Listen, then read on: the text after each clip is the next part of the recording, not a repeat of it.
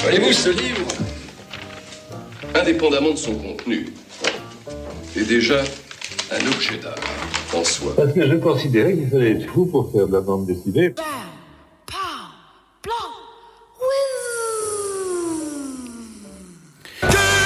Hello, hello, salut à tous euh, et bienvenue sur les ondes de Radio Campus et on est là eh bien jusque 15h euh, pour parler bande dessinée. C'est la case en plus et ça me fait très très plaisir d'être parmi vous. Euh, plein de choses au sommaire de cette émission puisque nous allons avoir ben, un coup de cœur le coup de cœur du mois, c'est les Portugais de Olivier euh, Alfonso et Chico. On aura aussi un focus série euh, euh, où on va mettre le focus sur deux séries, Fille unique le tome 2 et Saint-Elme, le tome 2 aussi. Et donc en fait, ce focus série, c'est un peu comment réussir son tome 2, est-ce qu'on y arrive? Je vous en parle évidemment tout à l'heure. On aura une interview avec la République du crâne de Vincent Buregas et Ronan Toulho. Si vous aimez les pirates, restez bien connectés. On aura euh, un petit coin des enfants où on va parler de Absolument Normal, le tome 3 de Kit Toussaint, Martesolo et Pizetti. Enfin, le bouquin toilette avec les expériences secrètes du professeur Houfman de MoCDM. Et ce sera le moment d'ailleurs pour euh, moi de vous offrir cet album, donc euh, le bouquin toilette, les expériences du professeur Houfman. Il y aura un morceau et je vous dirai à ce moment-là ben, d'appeler Radio Campus pour pouvoir gagner cet album. Il y a aussi euh, un petite rubrique sur les effets du monde moderne, euh, illustré au travers de deux albums, Amelia de Haute Picot et Crushing de Sophie Burroughs. Et enfin, on terminera avec les sorties du mois. Ville Vermine, sortie aux éditions Sarbacane de Julien Lambert. Ah, ça va être difficile, à dire ça pour moi. Euh,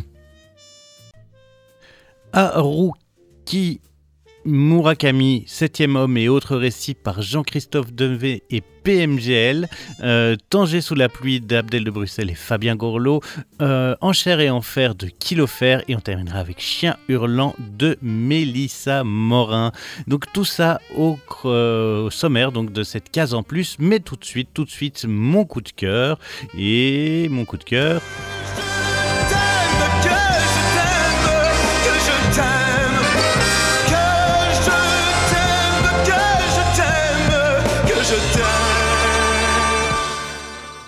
Il s'agit des Portugais, euh, donc par Olivier Alfonso et Chico.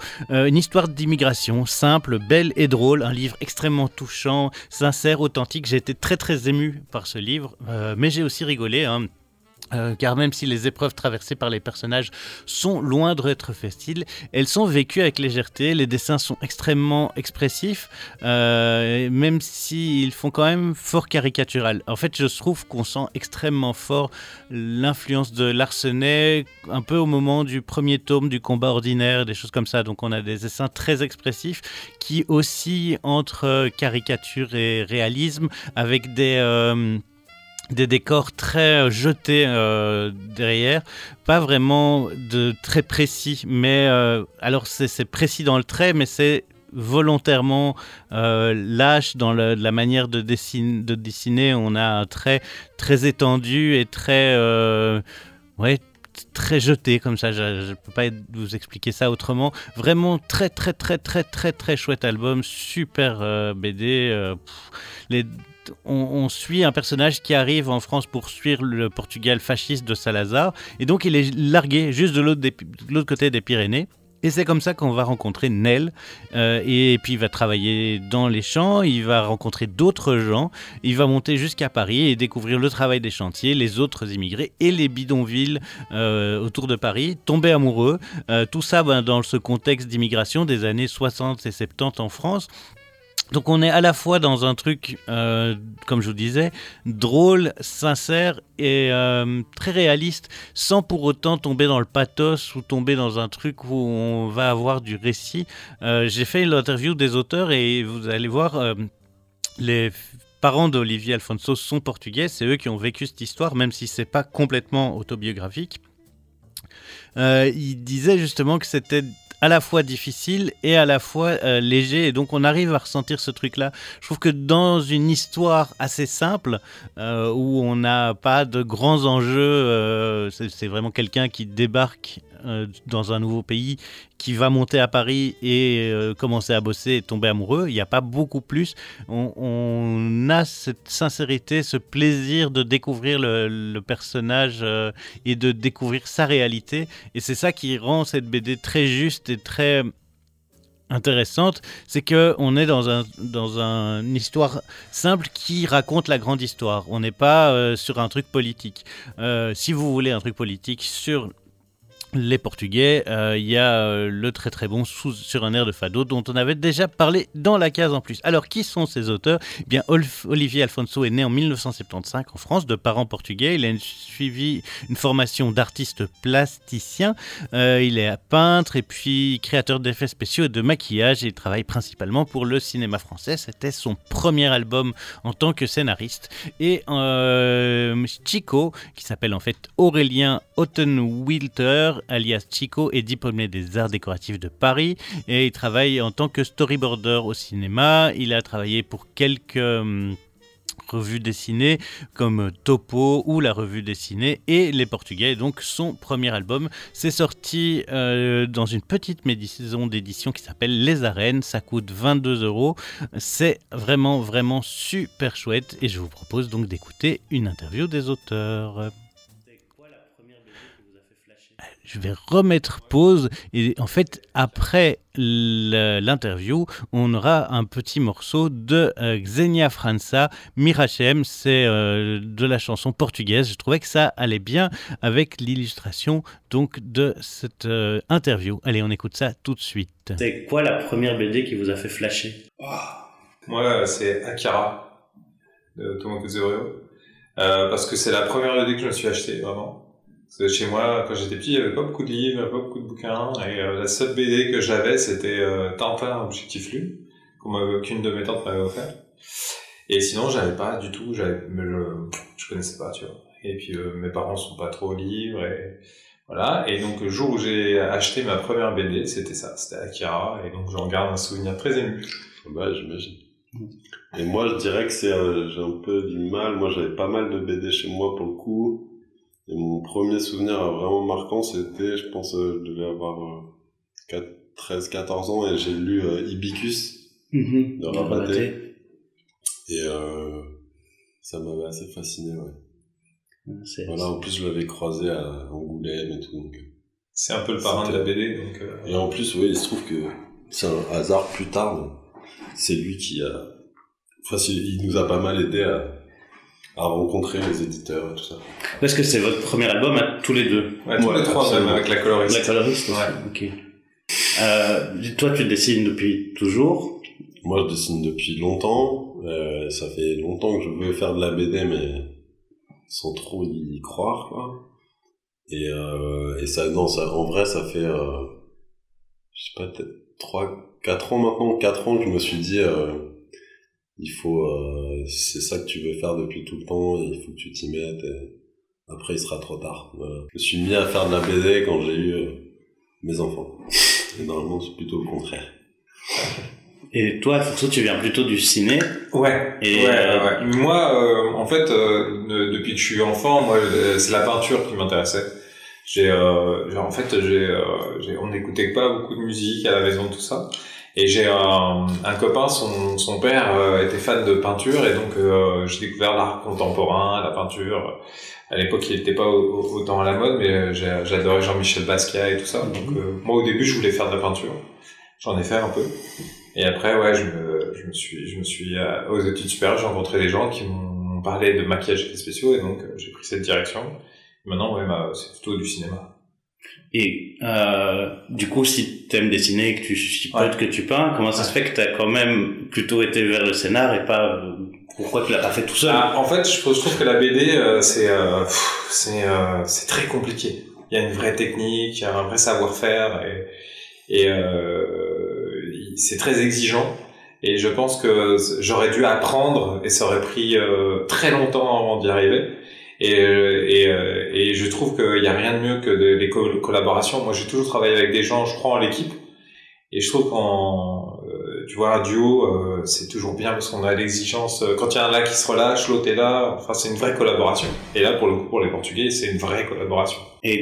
Auto, pas, pas autobiographique puisque c'est c'est de l'histoire de tes parents. mais- Ouais. Ou- C'est, c'est quand même une grosse fiction. hein.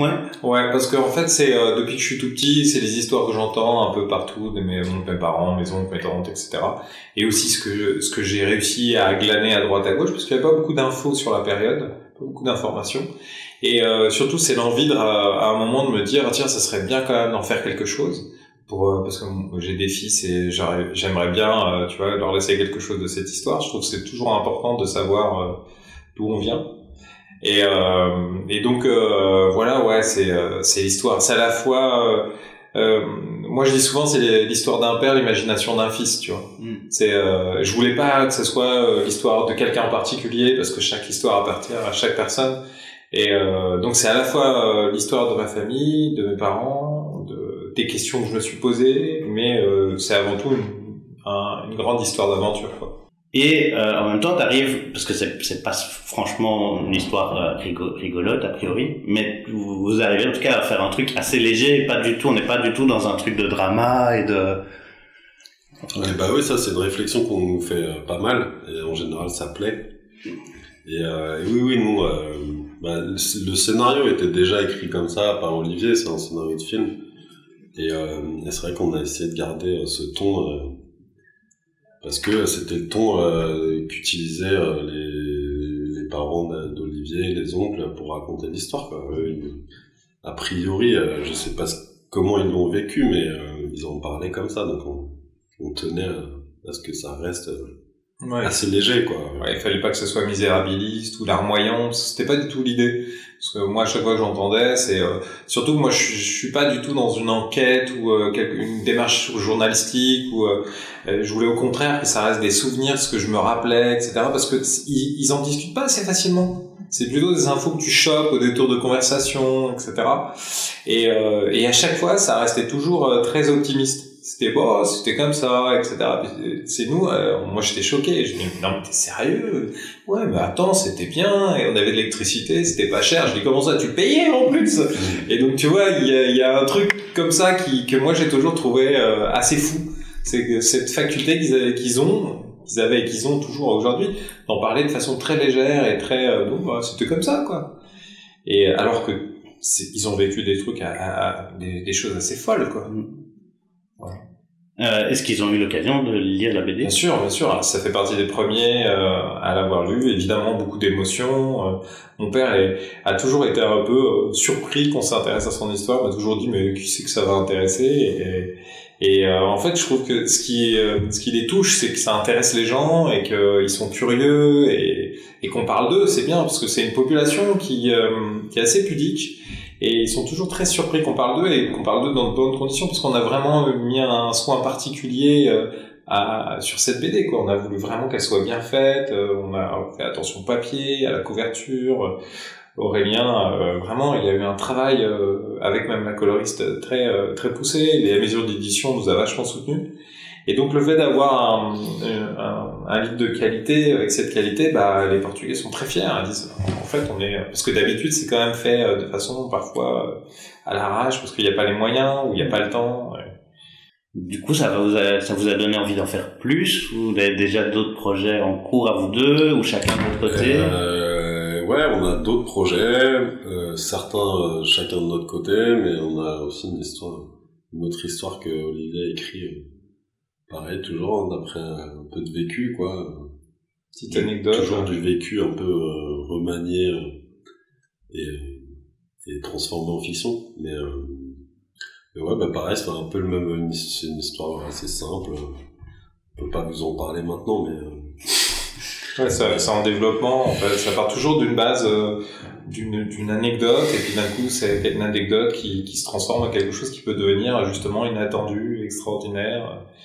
Et euh, parce que moi, j'ai toujours aimé en plus cette histoire de de- d'aventurier immobile. C'était, euh, tu vois, donc tous les jours, on, on- tu vois, j'en parlais tout à l'heure. hier soir, on était dans un bar et on a vécu une scène euh, de vie incroyable avec des chiens, des gens qui sortaient, et tout ça, c'est génial en fait. Et il suffit juste de le, de le raconter pour que ça devienne une histoire extraordinaire. Mais euh, en tout cas, ouais, en tout cas, c'était une euh, très chouette expérience, je pense, pour nous deux, même pour nous trois, avec la coloriste, Émilie.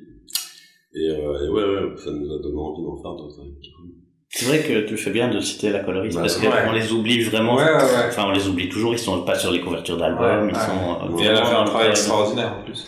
Vraiment super euh, boulot.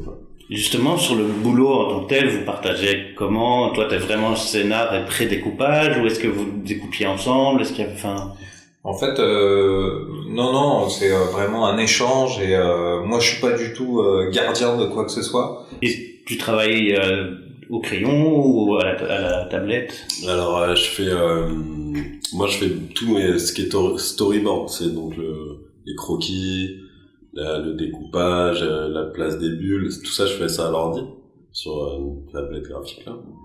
Et après, je, après, j'imprime mes pages en plus grand, sur du vrai papier, en A3, du coup. Et là, je fais, euh, et là, je, je mets la feuille sur une table lumineuse. Et là, pour le coup, je prends mes vrais pinceaux, enfin mes vrais stylos, mes, mes Posca, parce que c'est des Posca. Et je les, là, je dessine, je redessine euh, correctement en essayant de m'appliquer sur le, sur l'émotion du dessin. du coup, j'ai une base euh, derrière qui est très, qui est très solide, quoi, enfin, qui, donc c'est un mix des deux, et moi j'aime bien les deux. Je préfère évidemment dessiner euh, avec sur du papier, avec des stylos, mais mais je, je quoi que je fasse en général, je prépare toujours quand même pas mal mes trucs, et, euh, et pour ça l'ordi c'est très très confortable. Euh, on a eu une recommandation de votre attaché de presse de rappeler que vous venez en avril. Ouais, on vient le, le 23 et 24 euh, parce qu'on est invité par l'association des Belges, euh, des Portugais, euh, enfin des, des Portugais en Belgique, je sais plus. Ouais, c'est ouais, ça, c'est c'est ça. Et euh, qui nous font le plaisir de nous inviter. Il va y avoir plein de choses, des fêtes, et, etc. C'est juste avant la, la, la fête du 25 avril, qui est la révolution des œillets au Portugal. Donc le 23-24, on sera là pour dédicacer des BD, pour faire la fête. Et il va y avoir plein de choses qui vont se passer. Il y a des chances que ça se passe euh, là où on est en train d'enregistrer, c'est-à-dire à Saint-Gilles, puisque c'est Ouais. un quartier extrêmement. Ouais, ouais, ouais. Bonne Il y a, il y a la place du marché aussi. Il y a place euh, Flagey, ouais, Flagey, c'est Saint-Gilles, plus bas, mais Ouais, Saint-Gilles a- aussi, vraiment autour. Ouais, ouais. c'est, euh, Comme ça se fait sur deux jours, à mon avis. euh, on, va, on va se promener pas loin. Ouais, ils nous ont prévu euh, plein de trucs. Euh, les, les infos seront sur le compte Insta. J'ai vu qu'il y avait un compte Instagram Les Portugais. Ouais. absolument. Ouais. C'est- Euh, ouais, c'est quelque chose qu'on a créé assez vite parce que je trouve que c'est euh, assez intéressant et les gens aiment bien suivre en fait euh, tout ça.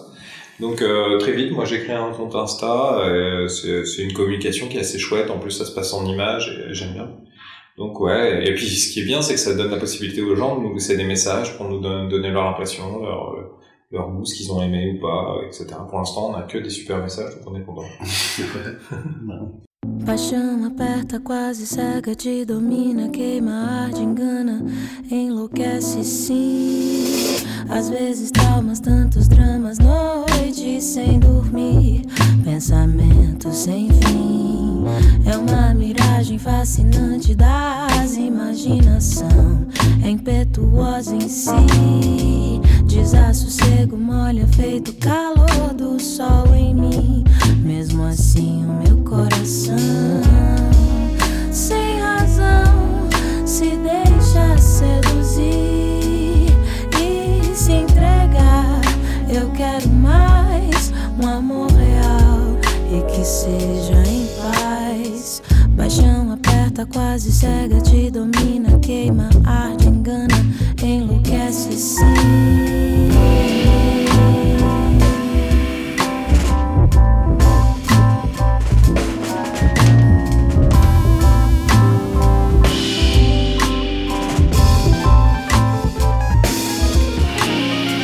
Às vezes traumas, tantos dramas, noites sem dormir, pensamentos sem fim. É uma miragem fascinante das imaginação, é impetuosa em si. Desassossego molha feito calor do sol em mim. Mesmo assim o meu coração, sem razão, se deixa seduzir e se entregar. Eu quero mais um amor real e que seja em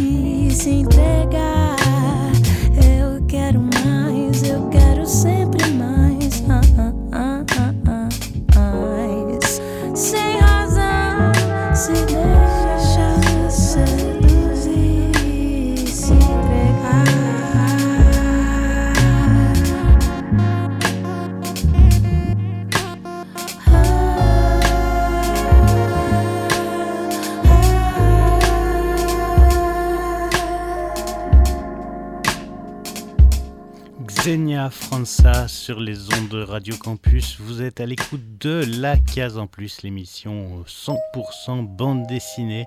Et on venait d'écouter eh bien, les deux auteurs de Les Portugais, euh, donc Olivier Alfonso et Aurélien Otten Walter et Elias Chico, qui seront donc euh, durant tout le mois d'avril à Bruxelles pour parler de leur bande dessinée. Mais là, mais là, c'est le moment du focus série. Je suis quasiment sûr que nous avons affaire à un serial killer. Et on va parler de deux séries, euh, puisque en fait, ce qui est assez intéressant, c'est qu'une série, ça devient une série à partir du moment où on n'est pas dans un récit complet, où on découpe son récit et on en fait plusieurs. Et ici, eh bien, c'est des tomes 2. Et donc, je trouvais que c'était intéressant de voir au travers d'un deuxième tome Comment est-ce qu'on crée euh, une histoire? C'est-à-dire qu'on doit révéler plus sur l'univers. Un tome 2, c'est vraiment ça, c'est on ouvre son univers sans pour autant clôturer euh, celui-ci, ni euh, gâcher l'envie d'en découvrir plus. Et donc c'est assez compliqué. Alors, j'ai choisi de vous parler de Fille unique, le tome 2, avec Céleste de Becca et Camille Méheux. Becca, c'est un couple de scénaristes et Camille Méheux est une dessinatrice. Donc, c'est la suite de cette série qui s'appelle Fille unique. Et euh, la base, c'est cinq filles aux histoires assez compliquées Paloma, Céleste, Sierra, Pauline, Selena. Et chacune est unique en son genre. Et elles vont unir leurs forces euh, et leurs différences pour mieux vivre et pour mieux lutter contre les discriminations qu'elles vivent. Ici, c'est au travers donc de Céleste, qui est victime de harcèlement scolaire qui reçoit aussi des messages euh, de harcèlement sur son téléphone. Ces messages, eux, ne sont pas envoyés par les petits cons de l'école, mais par d'autres personnes, et donc les cinq copines vont mener l'enquête pour trouver le harceleur, et est-ce qu'elles y arrivent? Eh Bien, vous le saurez en lisant cet album. Euh, à certains moments, Céleste est submergée par le harcèlement et c'est très très intelligemment représenté par la dessinatrice. On a un dessin en noir et blanc ou alors d'un coup elle vit dans un monde complètement fantasmé, un peu en négatif et euh, elle change son style. Alors même si euh, le style de l'autrice est clairement inspiré par le manga, euh, son dessin est très lisible, très efficace et les moments donc de harcèlement où Céleste est complètement submergée par euh, euh, ce harcèlement et ces moments de panique et d'angoisse, pardon, sont complètement illustrés et on change d'univers. Alors ce qui est aussi très chouette, c'est qu'au niveau du, CA, du scénar, donc euh, le duo BK qui avait déjà fait pas mal de choses euh, dans toutes sortes euh, d'univers. Hein. Ils ont plus d'une vingtaine d'albums à leur actif. Leur nom, c'est Caroline Rock et Bertrand Essiac. Euh, ils arrivent ici tout en changeant de point de vue dans l'histoire, puisque le premier tome, on vivait l'histoire de Paloma. Ici, on vit l'histoire de Céleste. Et ce n'est pas pour autant qu'ils délaissent les interrogations amenées dans le tome 1, dans le regard de ce qu'avait amené le regard de Paloma. Et donc, on a ce truc où on, on change de point de vue tout en continuant à découvrir l'histoire et ça permet pas mal de choses. Donc j'ai vraiment vraiment hâte de découvrir le tome 3 qui a priori sera euh, donc vu par le prisme de Sierra et c'est vraiment super chouette. Donc c'est sorti chez Dargo, ça coûte 12 euros et ça s'appelle Fille unique deuxième tome. Un autre deuxième tome qui lui euh, a eu euh, un peu d'écho médiatique puisque le tome 1 était euh, en concours à Angoulême, eh bien il s'agit de Saint-Elme, l'avenir de la famille de Frédéric Peters et Serge Lehmann. Alors euh, on s'enfonce un peu plus loin dans ce polar très très sombre et euh, plutôt étrange. Saint-Elme tome 2 est noir, curieux, absurde, dérangeant déjà dans le tome 1, on n'était quand même pas sur du happiness et sur de la joie et des choses euh, très jolies. Ici, dans le tome 2, franchement, euh, ça devient bien plus dark. Euh, dans le tome 1, je vous rappelle, quelqu'un avait brûlé des vaches et il y avait des pluies de grenouilles. Ici, on découvre la découverte donc de plusieurs corps assassinés une jeune enfant a disparu et on retrouve des signes cabalistiques dessinés avec le sang de cet enfant un peu partout euh, sur des pare-brises, sur des murs euh, et euh, ben, on y découvre l'histoire du côté des méchants. Hein. on va en apprendre plus sur la, la famille maléfique qui règne sur Saint-Elme et du côté des gentils, mais je suis obligé de mettre beaucoup de guillemets à gentils parce que les enquêteurs côté gentil sont quand même vachement trash et très étranges eux aussi. On va suivre l'enquêtrice qui cherche à retrouver donc son collègue qu'on avait rencontré dans le tome 1 et qui ici a complètement disparu. Donc euh, grosse enquête, euh, grosse tension, avec un dessin incroyable, phénoménal, un traitement des couleurs incroyable. Les planches sont parfois entièrement rouges avec des visages bleus, verts. On est dans des contrastes de dingue, euh, des jeux de lumière complètement audacieux. C'est hyper expressif. C'est parfois presque surréaliste dans la manière d'aborder le dessin et les couleurs. Il y a des nouveaux personnages dans les méchants qui sont vraiment complètement taré. Je pense entre autres euh, au tourneur, euh, au derviche tourneur qui a des yeux, euh, on sent son regard à travers les planches, c'est vraiment, vraiment extrêmement prenant. C'est une grosse réussite. C'est vraiment là, on, a tout à fait aussi réussi ce tome 2, donc c'est cette ouverture vers l'ouverture du monde sans donner trop et sans donner trop peu. Donc vraiment, vraiment parfait. Je ne peux que vous conseiller ces deux séries. On va aussi... Euh, bah, c'est sorti chez Delcourt, hein, aux éditions Delcourt, et ça coûte 17 euros. Maintenant, allons faire un tour de chez Dargo et on va parler euh, avec les auteurs de La République du crâne, donc de Vincent Buregas et Ronan Tulaoa, ou Tulo, Tulao, je ne sais pas très bien. Je, Tula, le bon. Euh, je, vous laisse apprécier vous-même euh, l'orthographe en allant chercher son nom sur Internet. Euh, donc une histoire de pirate, mais loin des clichés de pirate. En fait, c'est une histoire de pirate qui donne l'impression que c'est vrai que ça a vraiment existé. Il y a un propos euh, politique sur l'égalité entre chaque pirate, sur euh, cette idéologie libertaire forte que peuvent avoir les pirates. Donc, euh, on sent que c'est renseigné historiquement. D'ailleurs, c'est complété à la fin du livre par un, auteur. Enfin, par un historien qui va compléter le récit par un apport historique. Et ça, c'est hyper intéressant. Euh, donc, on est, euh, les auteurs ont choisi spécifiquement des pirates des Caraïbes aux alentours de 1715.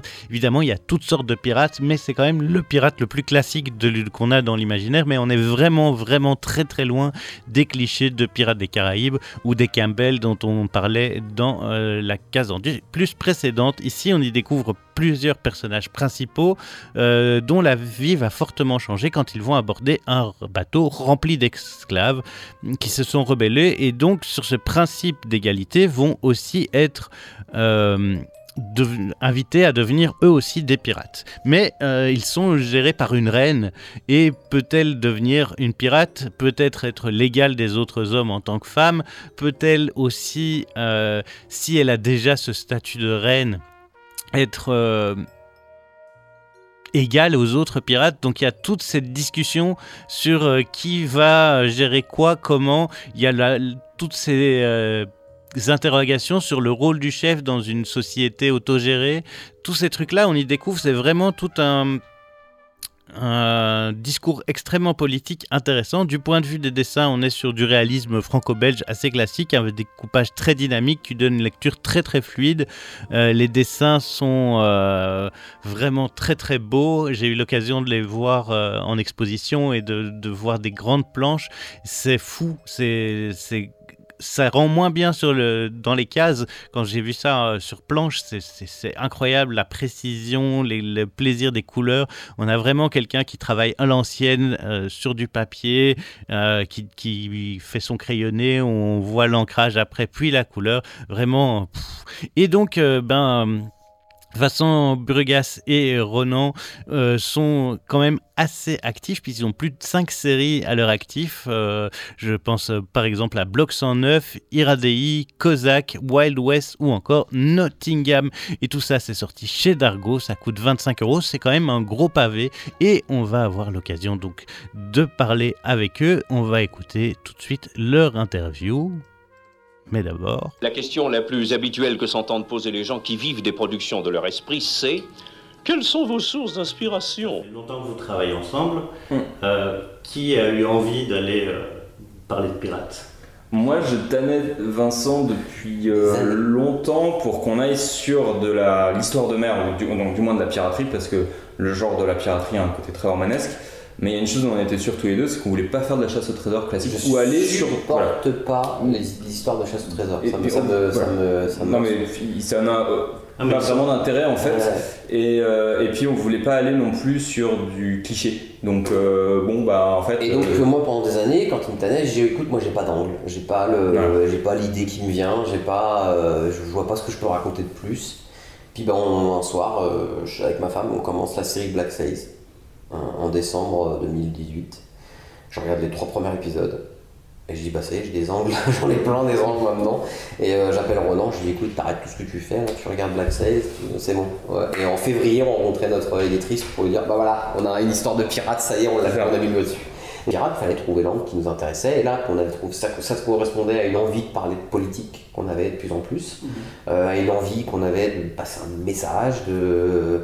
et puis surtout, nous, on, se bat depuis longtemps pour. euh, aller à l'encontre de certaines idées, enfin, des Mm. idées reçues sur l'histoire. Euh, là, on- on, faisait beaucoup sur le Moyen-Âge, on disait le Moyen-Âge n'est pas forcément plus barbare qu'aujourd'hui ou des choses comme ça.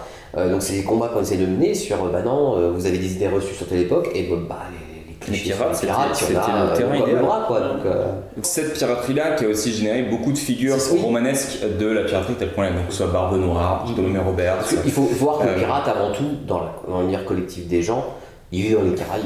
Il vit Oui, dans les oui. Caraïbes, il est dans Oui. et c'est- c'est- Et normalement, il a une jambe de bois. Là, Et- pas une jambe de bois. euh, Non, alors c'est vrai, euh, je me rappelle essayer de séquelles, mais euh, ça c'était euh, euh, c'était un point commun de tous les marins de l'époque, puisque le métier est extrêmement dur, 20% de mortalité, on est blessé tout le temps, on perd des doigts, on perd des membres, donc Un mais marin c'est- entier, ça existe pas, en voilà. fait. Donc effectivement, j'ai fait des gueules On aurait faire comme dans l'album, c'est vrai que j'aurais pu aller pousser plus loin, mais on aurait dû faire comme Soda en fait, ils avaient tous Ah oui, doigts en ça. moins, chaque fois, mais pas les mêmes. c'est ça, donc mais, mais, mais j'avais le risque de tomber un peu trop vite justement dans une caricature qu'on qu'on voulait pas. Donc euh, j'ai décidé d'être là pour le coup, d'être peut-être moins réaliste sur ce terrain-là. Euh, Il y a deux choses sur lesquelles on n'est pas très réaliste, au final. C'est sur ça, sur les blessures, mais ça c'est, on va dire, visuel, et sur le traitement des femmes. Je, je pense que les femmes vont subir beaucoup plus de problèmes.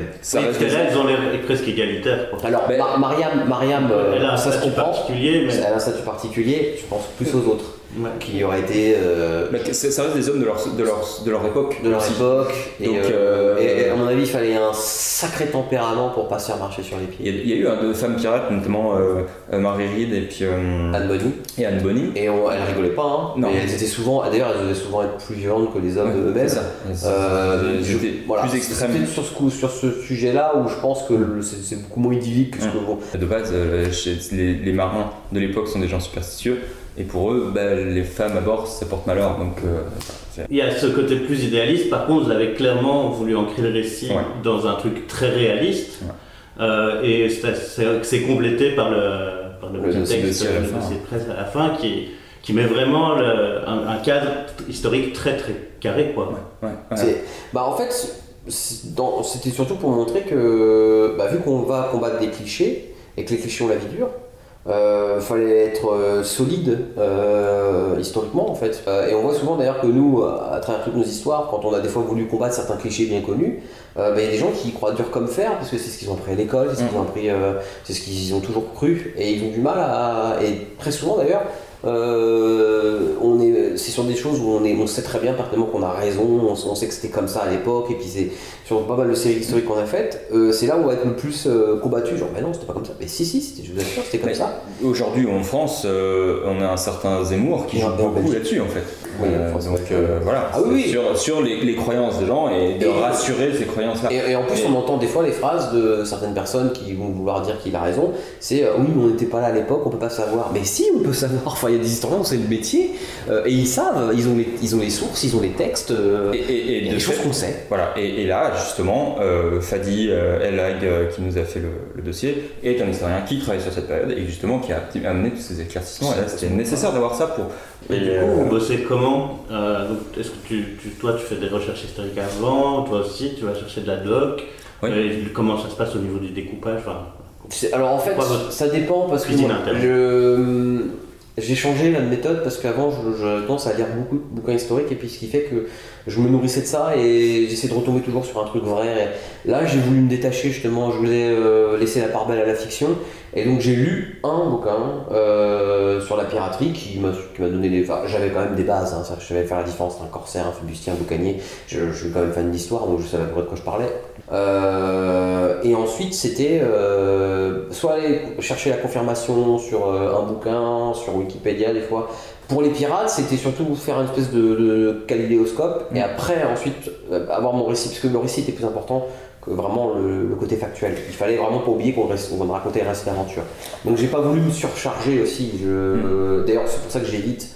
euh, j'ai évité vraiment de prendre des figures connues. Je voulais vraiment des personnages euh, inconnus pour qu'on puisse faire un peu ce qu'on voulait derrière. Mais par contre, euh, et là où ça rejoint là, ma- moi ma partie de recherche, il y a un truc qui était un- qui nous a tout de suite, qui a tout de suite aussi euh, marqué le récit, c'est la différence de taille entre les bateaux. Euh, les pirates, ils utilisent des tout petits bateaux. Et, euh, mais, ça, c'est quelque chose qui est, très mal rendu ouais, dans la plupart des films de piraterie. Par contre, la, la, la, mais la Navy, enfin la marine militaire, c'était des très gros bateaux, frégates, voire vaisseaux de ligne, et on voulait vraiment montrer cette- cette- cet écart d'échelle entre les deux en fait. Donc là, pour le coup, euh, là, moi, j'ai dû faire une, une grosse recherche de doc là-dessus pour être euh, pour être solide, parce que on voulait que là, pour le coup, ça, ça, ça soit bien représenté. Et là, moi, j'ai été rechercher la doc qu'utilise Patrice Pellerin pour aujourd'hui l'épervier. Et euh, du coup, j'ai acheté plusieurs gros bouquins de, de- d'architecture navale de l'époque avec les plans et tout. Et puis, bah, j'ai pu dessiner les bateaux en fonction de ça. Et ça a été très précieux. C'est vrai que dans le pirate, par exemple, si on prend Pirate des Caraïbes, qui est l'exemple même, euh, euh, très souvent, on voit que le pirate, s'il est euh, monstrueux, s'il est, euh, s'il est fort, c'est parce qu'il a un bateau euh, dantesque, le bateau qui, qui mange. Alors après, si on enlève l'aspect fantastique, souvent les pirates, on Barbe Noire, quand on voit Barbe Noire, euh, faut que son bateau, ce soit un espèce de truc avec un château arrière. Des, Alors que en non, fait, les gars avaient des sloops, enfin, des, des des bateaux avec une voile et tout. Et d'ailleurs, c'est ce qu'on ils avaient des grosses barques en fait. Euh, et c'est quand ils avaient la chance d'avoir capturé un marchand Ouais. relativement costaud, ils prenaient, ils prenaient le bateau et c'est tout. Et le seul qui est connu qui avait un bateau assez costaud, qui avait, parce que justement il avait capturé un bateau, c'était euh, Bellamy. Oui. Bellamy, qui- Bellamy, euh, et d'ailleurs il a Samuel avec, donc euh, comme quoi ça ne veut pas Ouais. porter forcément chance. Mais il avait eu la chance de capturer un bateau assez costaud, bien, bien protégé. Euh, et il l'a gardé comme un navire amiral en fait. Mais, euh, mais au départ c'est pas ça du tout, c'est pas le cas. Et surtout, aucun pirate n'a eu un jour un bateau capable de tenir la dragée haute, même à une simple frégate de la Navy. Non. Alors moi j'ai eu la chance de monter sur l'Hermione, qui est une frégate justement. Donc ça permet de se rendre compte à cette détail, sur ce bateau, qu'est-ce que ça représente. On voit les volumes et tout. euh, j'avais ça aussi en tête. Et puis, puis après moi j'ai gamin et puis j'ai vachement navigué. Donc euh, le- l'élément liquide m'était familier. Donc après, c'est cette- le d'où cette envie depuis Oui, oui, oui, tout à fait. Mais après, il faut bien le faire, en fait, il faut bien le représenter, il faut qu'on sente que, c'est, que l'eau, bah, l'eau, ça bouge et que c'est un vrai volume. Et, euh, et puis c'est surtout bah, faire flotter les bateaux. Parce que euh, pas, il suffit pas de le poser sur l'eau et puis comme ça, il faut qu'on ressente le mouvement et on ressente que le vent dans les voiles et que ça fait agiter le bateau et que voilà. Donc euh, ça, c'était.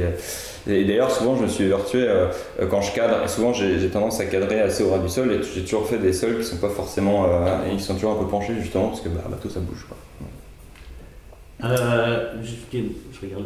Ouais, déjà à la fin. Du coup, quels sont euh, vos projets? Du coup, il y a le truc Kozak. Alors, d'autres Kozak qui sort, Kozak n'est plus en projet, c'est même. euh, C'est déjà il, bien il est déjà, il est déjà sous, sous presse. Mm. Euh, notre projet, nous, par contre, tous les deux, c'est qu'on va, euh, on va continuer sur une série, une nouvelle série chez Dargo. Qui, on va retourner au Moyen-Âge. Euh, une série qui s'appellera Tête de chien, euh, avec un format un peu différent, puisqu'on va partir sur du format Roi des Ribauds, donc des, des 120 pages euh, indépendants. Mais ça, ça sera pour l'année prochaine, puisque c'est en cours, là, actuellement, on va en parler euh, bientôt. Euh, on Sur a la chevalerie, donc. Voilà, on a d'ailleurs la suite du Roi des Ribauds, notre série euh, qui va connaître un quatrième tome, qui est le premier d'un second cycle de Mais-. Mais qui sera conclusif, totalement conclusif. Conclusif, voilà, parce que c'est vraiment, un- c'est vraiment une sorte de dénouement euh, dix ans après, voilà, vraiment, il y a vraiment une histoire là-dessus. Et puis, euh, puis actuellement, on a plein de trucs dans les tuyaux, euh, une série SF, des choses comme ça. euh, Mais là, plus, euh, là, plus collégial, c'est-à-dire que là, on est toute une équipe euh, dessus. En fait, il y a une partie de l'équipe du Goldorak euh, et moi qui me suis rattaché dessus pour, euh, pour tous co-dessiner dessus. En fait. Donc, on, on s'est séparé les tâches. Et, D'ailleurs, sur, sur Kozak, on- il y a du codessin aussi, Oui, puisque oui, euh, à notre équipe habituelle, c'est rajouter Johan Guillot euh, qui, qui, qui peint vraiment la couleur. Donc, Euh, on, on a, on a co-dessiné dessus où on fait des allers-retours. Et voilà, donc, euh, puis bah, moi, je continue Nottingham au Lombard, d'autres séries à droite à gauche, le, la vie, la vraie. Le planning est rempli. Voilà. C'était donc euh, les auteurs de euh, La République d'Ukraine, sorti chez Dargo. Et euh, je voulais illustrer cette, série avec une histoire de pirates. Et j'avais choisi le titre Morgan the Pirate parce que ben, c'est un morceau enregistré par un groupe jamaïcain et que la Jamaïque et les pirates, c'est une longue histoire, pas spécialement d'amour, surtout du côté des Rastas qui ont un peu tendance à détester euh, les pirates et leur côté euh, colonisateur de leur île et tout ça. Euh, ce morceau a une résonance toute particulière aujourd'hui, c'est pour ça que je prends plus de temps pour le présenter, parce que c'était un morceau, enfin c'est toujours d'ailleurs un morceau des Mighty Diamond, et un des membres des Mighty Diamond, le chanteur principal, Donald Orlando Shaw euh, a été tué hier euh, soir ou avant-hier soir en Jamaïque euh, à Kingston. Il avait seulement 67 ans. La Jamaïque est un pays quand même assez violent. Les Mighty Diamond fêtaient leurs 50 ans d'existence l'année dernière et ben, c'est avec grand regret que j'ai appris la disparition de donc ce, grand chanteur Donald Shaw. Ben voilà, rest in peace Donald Shaw et on écoute donc tout de suite The Mighty Diamond, Morgan the Pirate pour illus- illustrer la République du crâne.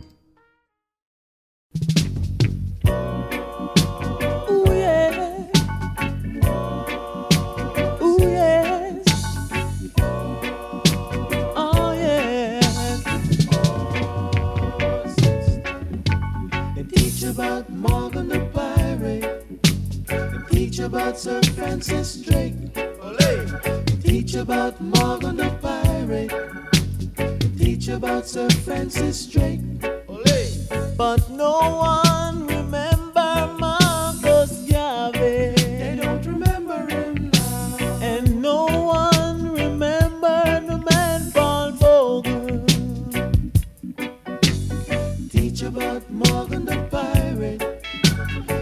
Teach about Sir Francis Drake. Olé. Teach about Morgan the pirate. Teach about Sir Francis Drake. Olé. But no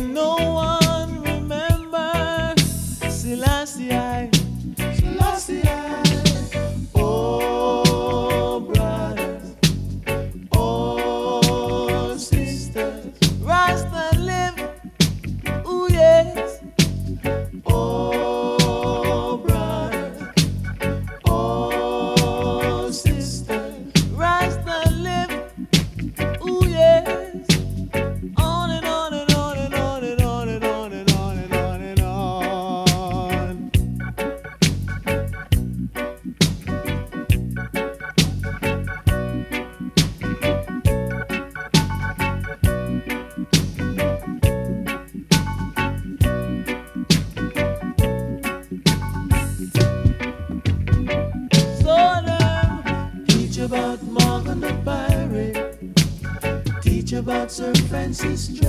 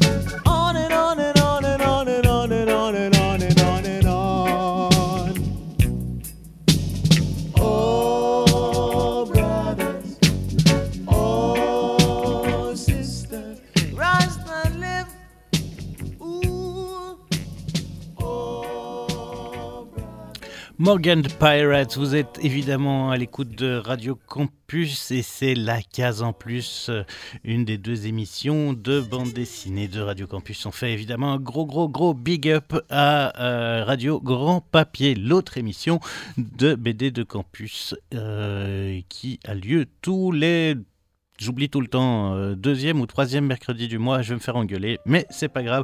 Allez voir sur le, site de Radio Campus, www.radiocampus.be, et vous trouverez évidemment toutes les infos. Euh, on va aller faire un petit tour du côté de chez les enfants, euh, parce qu'il y a quand même pas mal de jeunesse, de BD jeunesse qui sortent, et on va parler de Absolument Normal, tome 3, euh, tous ensemble, de Kit Toussaint, dont Tous ensemble, c'est le titre de ce tome 3 d'Absolument Normal, de Kit Toussaint scénario, Martucciello et Pisetti au dessin et à la couleur.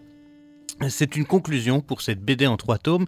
Euh, C'était vraiment très sympa. Franchement, euh, dans le premier tome, on découvrait l'école, euh, on découvrait le personnage principal, on découvrait ce monde dans lequel la plupart des enfants et des humains, enfin des, des gens, ont des super pouvoirs, sont des mutants, euh, et on découvrait Cosmos et ses amis, Cosmos n'ayant pas de pouvoir. Euh, du coup, dans le tome 2, on découvrait plus le monde qui entourait cet univers, les rouages politiques, les, le côté, euh, ben, comment est-ce que dans une société où tout le monde a des pouvoirs, qu'est-ce qu'on fait avec ceux qui ont moins de pouvoirs ou qui fonctionnent moins bien, et on découvrait un monde plus froid et plus difficile qu'il n'en avait l'air. Déjà, euh, dans le tome 1, il y avait des trucs pas drôles. Le tome 2 est vraiment beaucoup plus noir. Ici, avec le tome 3, on va clairement vers la conclusion, puisque c'est la fin de la série.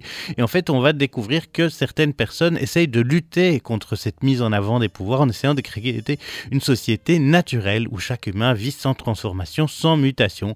Mais évidemment, ce n'est pas aussi simple que ça. Les apparences peuvent être trompeuses. Alors, on est quand même dans la BD jeunesse, hein, donc euh, très vite va apparaître une morale. Euh, que en fait c'est pas le fait d'avoir des mutations ou pas qui compte, mais c'est un univers très complet, très intéressant, très intelligent. Euh, L'avantage est bien d'avoir trois tomes, c'est d'avoir une histoire complète sur quand même un assez long temps. C'est pas c'est pas un one shot de 45 pages ou de 50 pages, donc ça permet d'avoir un univers plus riche. Moi, j'aime beaucoup la, manière dont c'est abordé. Euh, donc, dans ce monde où Cosmos euh, évolue, eh bien, on va y apprendre plein de choses. Donc, il y avait le tome 1 qui s'appelait Tous différents, le tome 2 Tout seul et le tome 3, donc, comme je vous l'ai dit, tous ensemble. Euh, c'est vraiment, vraiment extrêmement réussi. Il y a la découverte d'une nouvelle communauté d'humains qui rejettent cette mutation, qui s'appelle les Tulugari. Euh, mais c'est- en fait, il y a encore de lourds secrets cachés dans cette île. Donc vraiment, c'est plein de rebondissements. Euh, c'est- pour enfants, mais c'est quand même euh, pas naïf pour autant. Donc je ne peux que vous conseiller eh bien, euh, d'aller euh, vers euh, ce absolument normal, sorti chez Dupuis. Ça coûte 11 euros à peu près par album, ce qui est tout à fait raisonnable. Et maintenant, eh bien, nous allons parler du bouquin Toilette. Les chiottes sont les derniers bastions de la liberté américaine. Qu'est-ce qu'un bouquin toilette? C'est un bouquin qu'on peut lire et feuilleter aux toilettes. Et ça, c'est quand même pratique, c'est toujours agréable. Alors certains euh, formats s'y prêtent mieux que d'autres, même si beaucoup de lecteurs sont des grands lecteurs aux toilettes. Et en plus, ce bouquin toilette, eh bien, je vais, me, je vais pouvoir vous l'offrir euh, simplement en téléphonant sur le numéro que je vous donnerai juste avant d'écouter de la musique. Et vous pourrez appeler pendant euh, la musique, puisque c'est le seul moment où je pourrai décrocher le téléphone et voir si vous avez gagné cet album. Et alors, mais qu'est-ce que c'est que ces expériences secrètes du professeur Hoffman Alors déjà, professeur Hoffman, qui est-il? Euh, il travaille dans la Forbidden Zone. Euh, c'est déjà quatre tomes sortis chez Fluide Glacial. Euh, le professeur Hoffman est un professeur typique avec les cheveux en bataille et une blouse blanche. alors, est-ce que c'est Hoffman en liant avec Ouf pour fou et man ou Hoffman en référence à l'inventeur du LSD À mon avis, c'est un petit peu des deux puisque le professeur Hoffman est spécialiste dans les expériences débiles, les jeux de mots à la con, les monstres idiots et les sous-entendus de cul bien nul. Bienvenue dans le Nevada. Franchement, moi, ça m'a toujours plu. J'ai toujours aimé Forbidden Zone et je trouve que ici, eh bien, on est complètement dans la continuité. Euh, c'est une série qui me plaît. Je trouve que l'humour de MoCDM m'a toujours fait rire, que ce soit eh bien dans cette base militaire où tout part en couille en permanence, ou alors dans la série Planète Riche. Le dessin de Mossedem est à la fois très précis, des robots hyper détaillés, des bâtiments très réalistes, mais des personnages très caricaturaux et très expressifs. Le décalage entre le sérieux du cadre et la débilité des situations bien rend d'autant plus drôle en fait cette situation humoristique et euh, ça rend le truc encore plus cool et encore plus fun. C'est des gags en quelques pages, donc évidemment idéal pour euh, ces bouquins toilettes. C'est, moi, ça me fait rire et je ne peux que vous euh, conseiller euh, d'aller vers ça. C'est, c'est simple et à la fois très très efficace. Il, est très très fort. Hein. il est ouais, le professeur Hoffman, c'est un personnage euh, qui a l'âme scientifique, mais qui euh, n'a aucun talent, il est vraiment nul pour plein de choses. Alors Mossedem, c'est pas un petit nouveau, hein. euh, il est né en 1971, il a travaillé euh, beaucoup avec Julien Solé, qui se fait aussi appeler Julien CDM, et Ralph Meyer, qui s'appelle Ralph CDM. D'ailleurs, CDM, c'était Chieur de Monde, c'était un fanzine qu'ils avaient créé euh, quand ils étaient au lycée. Alors, il a créé Forbidden Zone, il a créé Clébar le chien, Geek War, What the Future, Planète Riche, il a aussi participé avec Julien CDM à la création des Cosmic Roger, euh, de Amazing Bibi, les trois petits cochons Reloaded en combinaison avec Pixel Vengeur, le meilleur album de tous les temps, enfin plein de choses, de Debiling Story. Si vous aimez l'humour potache, eh bien je pense que... Cet album est pour vous. Et pour ça eh bien il suffira d'appeler au 02 640 87 17 02 640 87 17 pendant l'illustration musicale euh, de euh, cette chronique. Et l'illustration musicale est Army of Me de Björk euh, parce que ben, je trouvais qu'il y avait à la fois ce côté électro, euh, techno, un peu euh, électronique, et à la fois le côté fou de la voix de Björk, et que ça collait bien donc à ce Forbidden Zone, enfin non, à ce... Euh, j'en perds mes mots, à, ces expériences secrètes du professeur Hoffman. Donc, on va écouter tout de suite le morceau de Björk et c'est le moment où vous pouvez appeler au 02 640 87 17 pour gagner l'album 02 647 non 02 640 87 17.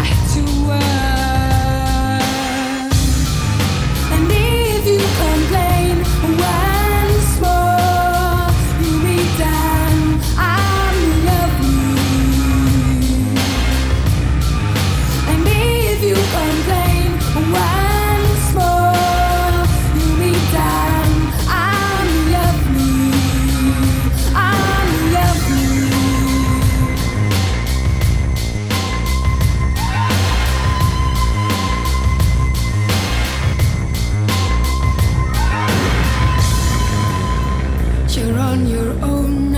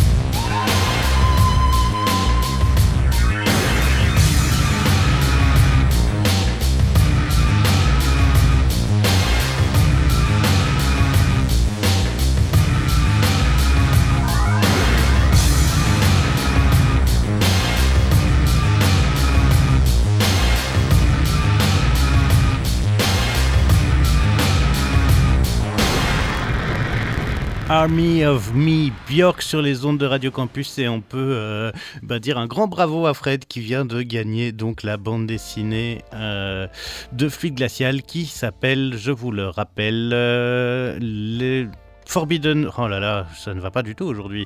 Le- les expériences secrètes du professeur Hoffman de MoCDM. Et nous, on va parler eh bien des effets négatifs du monde moderne. Euh, enfin, cette, euh, la grande le stress du quotidien, l'anonymat dû à la foule, tout ça peut avoir des effets négatifs sur les gens qui y vivent. Et deux BD illustrent ça de manière très différente et de manière très intéressante, euh, chacune avec son, euh, son point de vue. Et je trouvais ça intéressant de les mettre les deux euh, en lumière l'une avec l'autre. La première, c'est Amalia de Aude Picot. Alors, euh, une femme active avec des enfants euh, en bas âge, enfin une enfant en bas âge, un compagnon stressé par son travail, une ado omnibulée par son image et par les réseaux sociaux. En fait, c'est un peu le portrait d'une famille moderne et tellement habituelle. Les nouvelles à la radio ne sont pas très rassurantes. Les baleines s'échouent, la terre est fatiguée, un virus attaque le blé. Euh, tout ça fait que ben, c'est compliqué. Que, mais, mais on continue de fonctionner, on trace, on vit, on avance comme on peut, comme on doit, euh, parce qu'on est obligé, euh, parce que c'est comme ça. Et un jour, en plein milieu d'une euh, conférence de coaching, Amalia craque. Burnout, elle doit arrêter tout, tout ce qui est transformé. Le travail en virtuel, les aliments modifiés. Ce craquage va-t-il influencer sa famille Et est-ce que tout le monde va résister à cette crise? Eh bien, vous le saurez en lisant Amalia. Je trouvais que c'était intéressant, fin, parce qu'on avait à la fois un dessin très léger, hein, Aude Picot qui a déjà sorti quelques bouquins, son dessin très simple, très léger. Euh, on pourrait imaginer un peu, euh, on sent, je trouve, une influence à la Sampé dans son trait, un trait qui est assez rond et qui en quelques Juste que quelques traits de plume suffit pour euh, avoir une expression très claire sur ces personnages, en, vraiment en, étant presque dans une ligne claire et épurée. Euh, et alors, ce qui est intéressant, c'est de voir comment on y aborde plein de sujets extrêmement euh, différents et modernes dans un seul livre. Donc il y a cette, cette, espèce de monde de l'entreprise où tout le monde est bienveillant, mais en vous poussant à faire toujours plus et encore plus, mais avec sourire, avec ce virtuel qui a pris tant de place dans notre monde, le virtuel qu'on voit aussi au travers de cet ado qui ne pense plus qu'à ça. Euh, elle suit une... une, autre influenceuse et elle rêve elle-même de devenir influenceuse à son tour. Nora, Nora 17 ans, donc qui crie, claque les portes. euh, et puis le mari d'Amalia, son compagnon, qui lui, euh, eh bien, euh, travaille dans une société qui fait du pain, du pain, mais dans une usine de pain. Et donc ce pain qui est fait à la chaîne de manière presque industrielle et qui va perdre un peu sa substance. On a tout ça avec ce- cette charge mentale qui pèse sur Amalia, euh, de tout ce qui l'entoure. Euh, les dessins, comme je vous le dis, sont extrêmement simples. Les décors aussi, on est quasi parfois euh, dans, des, dans des trucs, dans une BD où il n'y a pas, a de, de, il a pas de cases, il n'y a pas en tout cas ce gaufrier classique. Il n'y a presque pas de, fond de décor. Le décor apparaît quand il est utile, et pas quand il est pas pour surcharger l'image. et donc tout ce monde va euh, péter un câble et cette crise centrale au cœur de, leur, vie eh bien, va évidemment euh, modifier complètement leur manière de fonctionner et euh, ben, c'est ça qu'on voit au travers de ce Amalia. donc une histoire de burn-out et de l'implication que ça peut avoir. Franchement, euh, c'est doux, c'est intéressant, euh, c'est pas toujours drôle, mais c'est pas non plus euh, dramatique à vous en tirer une balle dans la tête. Loin de là, on a quelque chose quand même d'assez il y, y, a quand même un souffle d'espoir. Et un autre album qui lui est sorti chez Gallimard, oui, Camalia est sorti chez Dargo, aux éditions Dargo, ça coûte une vingtaine d'euros. Et l'autre dont je voulais vous parler, toujours dans cette idée de, des effets du monde moderne, eh bien il s'agit de Crushing de Sophie Burroughs. Euh, alors Crushing, eh bien c'est une histoire d'amour, comme on peut s'en douter, avec le nom Crush, euh, qui raconte donc les errances de deux âmes solitaires au cœur d'une grande ville. On suit deux personnages qui essayent de se créer un lien romantique et amoureux.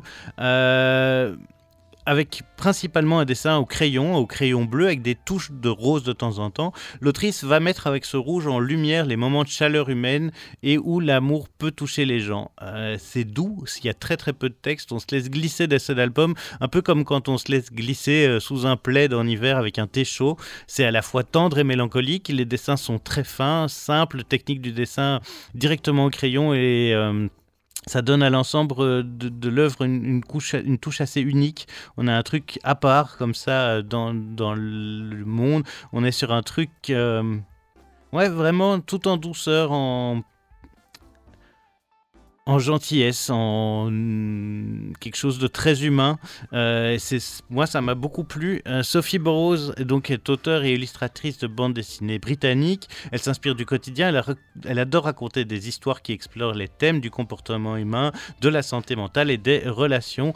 Euh, elle avait déjà fait un premier livre qui s'appelait Pig, Hog and Fogs, qui était sorti en 2020. Et ici, donc, son deuxième roman graphique s'appelle Crushing, est sorti en 2022 aux éditions Gallimard.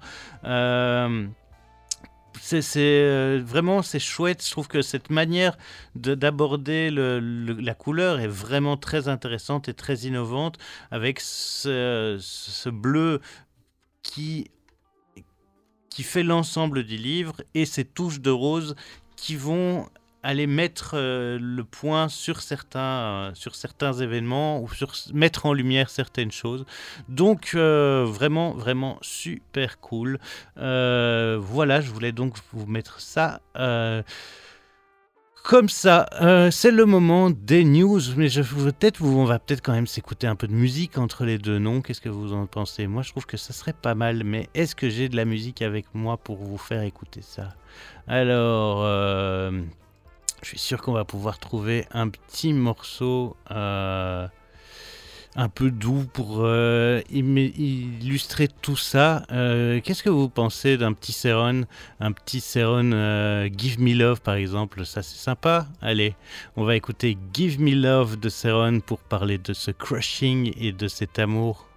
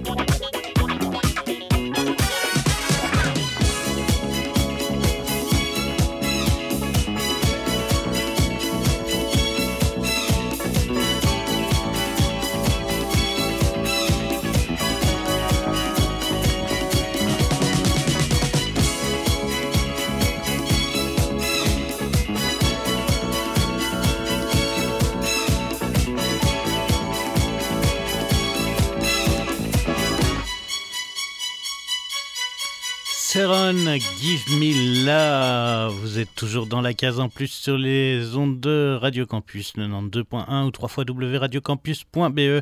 Si vous voulez plus de cases en plus, eh bien vous pouvez aller soit sur Spotify découvrir la case en plus ou alors euh, sur mon Mixcloud iliaselecta.mixcloud, euh, je ne sais plus quoi. Vous tapez Ilia Selecta euh, sur Google et vous allez tomber là-dessus. C'est le moment des nouveautés du mois, toutes les sorties et c'est quoi? Quoi de neuf, docteur? Eh bien, quoi de neuf Commençons par Ville Vermine, le tombeau du géant. C'est le troisième tome de Ville Vermine sorti aux éditions Sarbacane, de- dessiné par Julien Lambert. Euh, c'est extrêmement chouette. C'est euh, l'histoire d'un homme qui parle aux objets et donc euh, il permet, grâce à son pouvoir de, euh, eh mener des enquêtes. Ici, euh, Jacques Peuplier euh, doit retrouver le fendeur, l'arme perdue qui, qui permet de tuer les géants, puisqu'il y a eu depuis toujours un géant qui a été très très méchant. Sauf que en fait, le géant a l'air plutôt doux et qu'il raconte une toute autre version de la légende. Mais qui est réellement ce géant? Quel est le secret? Euh, si jalousement gardé dans les entrailles de Ville-Vermine Eh bien, vous le saurez en, en découvrant donc ce tombeau du géant. Euh, Ville-Vermine, Julien Lambert aux éditions euh, Sarbacane. C'est incroyable, franchement, je connaissais pas du tout euh, le, tome, euh, enfin, j'avais pas vu mm, le, le premier. Les deux premiers tomes, ici c'est un tome 3 euh, qui n'impose pas d'avoir lu les euh, précédents. On est vraiment sur un truc avec un dessin plein de petits euh, détails, très, euh, plein de petits traits dans tous les sens, très détaillé avec un- une ambiance un peu glauque, un peu à la Delicatessen ou à la Cité des Enfants Perdus, ce truc de Fab, Fab, Ca- Fab Caro et euh, non pas Fab Caro, Caro et Tout court. Fab Caro est un autre auteur de bande dessinée. Ne confondons pas tout. Euh, franchement, euh, très très très très belle découverte. Ça m'a juste donné envie d'aller lire les deux premiers tomes de Ville-Vermine, donc qui s'appelaient L'homme aux babioles et Le garçon aux bestioles. Ce que je trouve excellent, c'est cette histoire de pouvoir justement qui permet de, euh, qui lui permet de parler aux objets. Et donc, comment est-ce que d'un truc qui a l'air ridicule et inutile, bien, on arrive à quelque chose de magique. C'est vraiment super intéressant. Euh, donc, je vous le disais, c'est sorti aux éditions Sarbacane et ça coûte euh, 19 euros.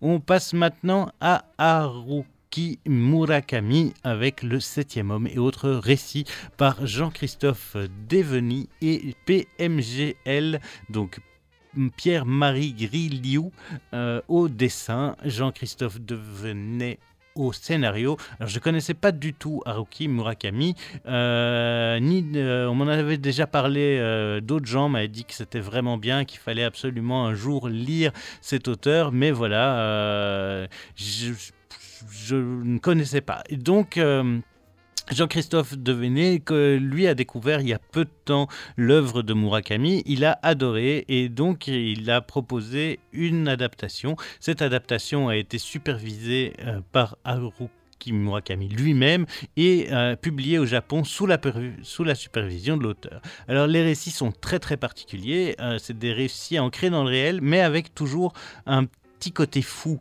Euh, en fait, ça glisse dans le fantastique. C'est pas profondément ou frontalement fantastique, ça y glisse petit à petit. Euh, Il y a un parfum qui dénote la réalité, quelque chose qui nous sort du réel, qui nous permet de glisser dans l'étrange, dans, le côté un peu plus fou. Euh, moi, je connaissais pas. Franchement, très, très, très, très, très, très chouette. Euh, plein de petits récits. Euh, les, euh, les neuf récits sont tous les neuf vraiment extrêmement intéressants. Le dessin de PMGL est très très dynamique et très vivant.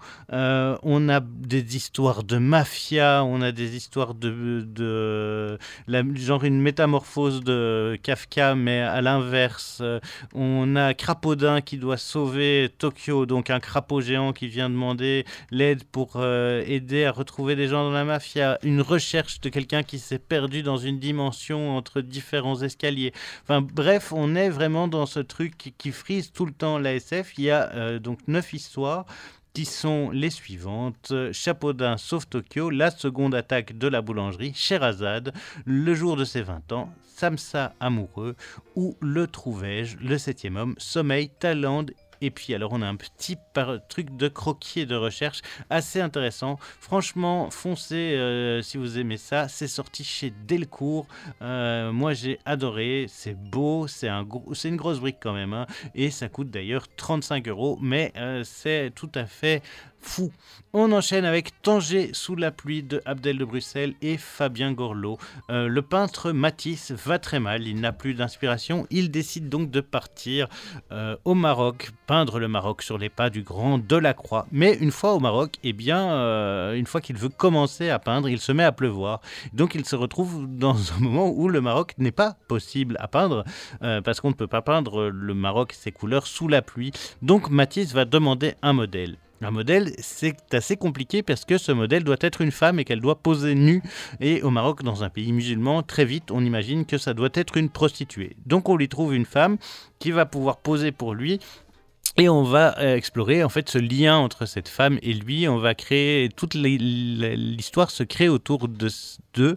Elle va aussi lui raconter une histoire, un peu comme dans les Mille et une nuits, pour essayer de euh, d'attirer son attention. Évidemment, il y a des liens entre l'histoire qu'elle raconte et l'histoire que Matisse va vivre avec les personnages qui l'entourent. Euh, c'est extrêmement beau et intelligent. C'est planté dans le réel, les dessins sont fous, un bicolore et une bichromie assez folle, euh, des bleus, des oranges, une histoire qui vous tient en haleine, euh, enfin tout, tout, tout, tout est très très réussi, c'était euh, intéressant et tout doux à la fois, vraiment une belle découverte.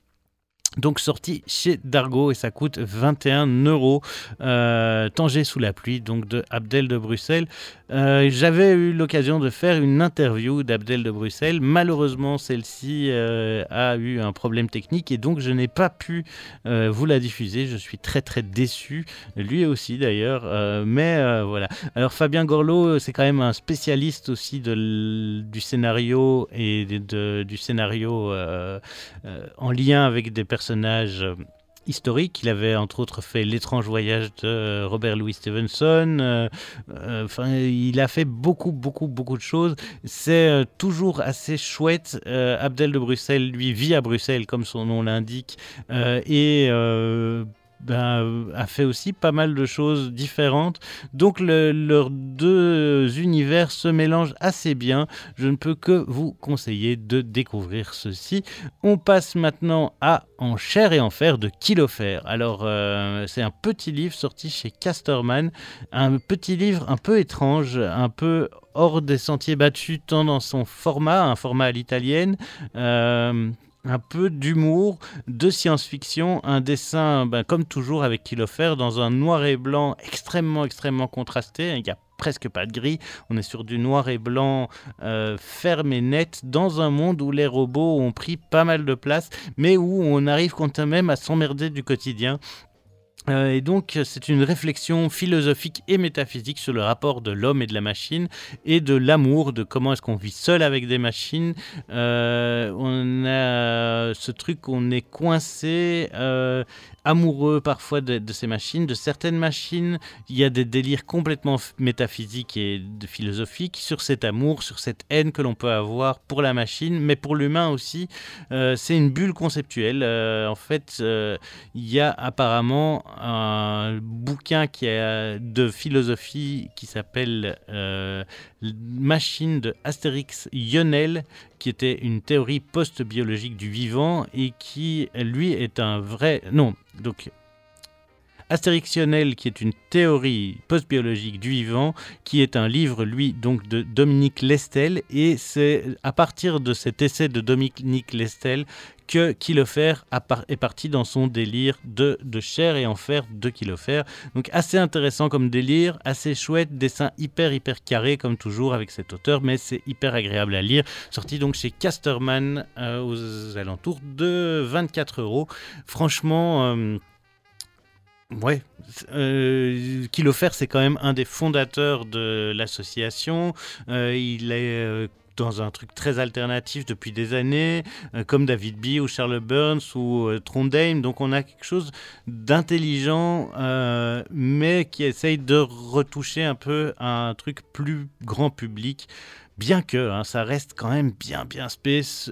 donc si vous aimez les expérimentations et les jolis dessins, eh bien cet album est pour vous. Et alors on va terminer avec Chien hurlant de Mélissa Morin. Un jeune garçon a comme passion la tape. Euh, donc il aime bien choper des mecs, les taper et il publie des vidéos lui, de lui en train de se battre euh, avec d'autres ados. Une autre euh, ado, elle, son amie, filme ces histoires et donc en fait on a cette cette histoire de Andreas, qui est connu sous le pseudo de Tyler D. Euh, et euh, c'est sa relation qu'il a eh bien, avec euh, sa pote qui filme, avec ses autres potes qui vont essayer de comprendre pourquoi il fait ça. On est vraiment dans cette violence de l'adolescence, cette colère de l'adolescence, un livre très très fort sur cette sensation de, de l'adolescence où on est coincé dans, dans, cet univers compliqué à gérer. Euh, comme dit euh, Shuriken, euh, c'est à ce moment-là où t'es qu'un con et il n'y a qu'à toi qu'on l'a pas dit. un dessin très influencé par le comics américain, très réaliste, avec des couleurs très marquées. Des, contrastes assez forts. Et en fait, Andreas va se retrouver coincé à un moment chez un oncle nomade et marginal qui va tout mettre en aide pour l'aider à trouver son chemin et l'aider de combattre la violence qui fait partie de sa vie mais aussi qui fait partie de sa vie de famille, puisque le père d'Andreas est aussi assez violent. Donc on est vraiment dans une ambiance assez particulière, mais c'est vraiment, vraiment super beau. Moi j'ai adoré, ça m'a touché très très fort. Ce chien euh, hurlant de Mélissa euh, Morin. Et pour illustrer ça, eh bien, on va évidemment écouter Shuriken avec le titre Samouraï qui ouvre l'album Où je vis, premier album solo de Shuriken, sorti en 1998, qui est pour moi des albums euh, classiques du rap français, aussi intéressant que euh, euh, l'école du micro d'argent presque vraiment avec un sample de Bruno Coulet sur ce samouraï qu'on va écouter tout de suite pour terminer cette case en plus. Merci à tous d'avoir été à l'écoute de la case en plus. On se retrouve le 14 avril pour la case en plus, tome 2, chapitre 4. C'était aujourd'hui le tome 2, chapitre 3. Big up à vous tous. Je vous rappelle que vous pouvez évidemment toujours découvrir euh, d'autres émissions sur Radio Campus. qu'il y a l'autre euh, émission BD qui s'appelle Radio Grand Papier. Et je vais cette fois-ci trouver exactement quand c'est diffusé parce que euh, c'est pas bien de de ne pas donner l'info complètement. Et donc c'est diffusé un mercredi par mois à 19h30 mais même sur le site de Radio Campus on ne voit pas quand c'est quel mercredi. Alors ça c'est quand même euh, c'est quand même pas bien hein. Euh, moi qui essaye de faire des efforts et puis euh, et puis voilà. Allez on écoute tout de suite Shuriken Samouraï où je vis. On se donne rendez-vous donc le 14 avril pour la prochaine émission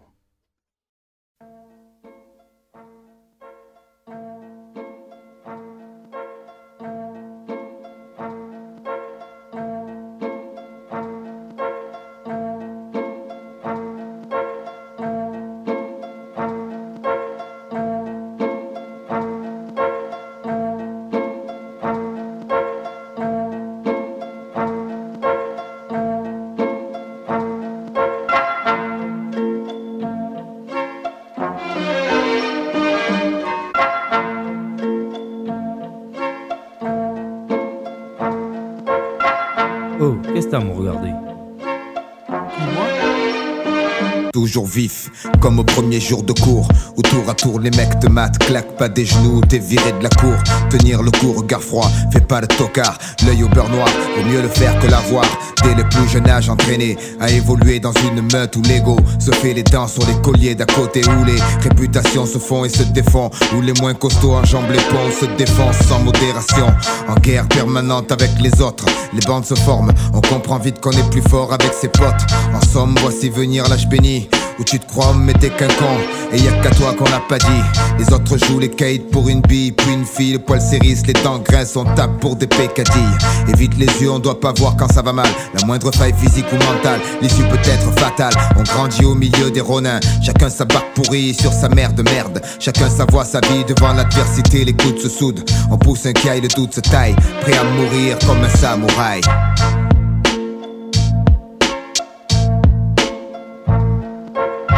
Dans un champ barrage, la fierté, la loi tue comme un bon vieux Kurosawa, la main sur le katana.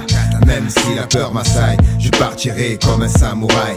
On joue dans un champ barrage, la fierté, la loi tue comme un bon vieux Kurosawa, la main sur le katana. Même si la peur m'assaille, je partirai comme un samouraï. Le temps passe, baby card grandit entre le fer et la soie. La foi, c'est avec le fer qu'il l'a acquise aux prises avec la pression. La presse relate ses actions. La prison souvent remplace le paxon. Le pompon s'agite au-dessus de nos têtes. Chacun le veut pour lui. Un billet pour le manège. Gratuit, verrouillé. La nuit, les lampadaires se morfent en mec.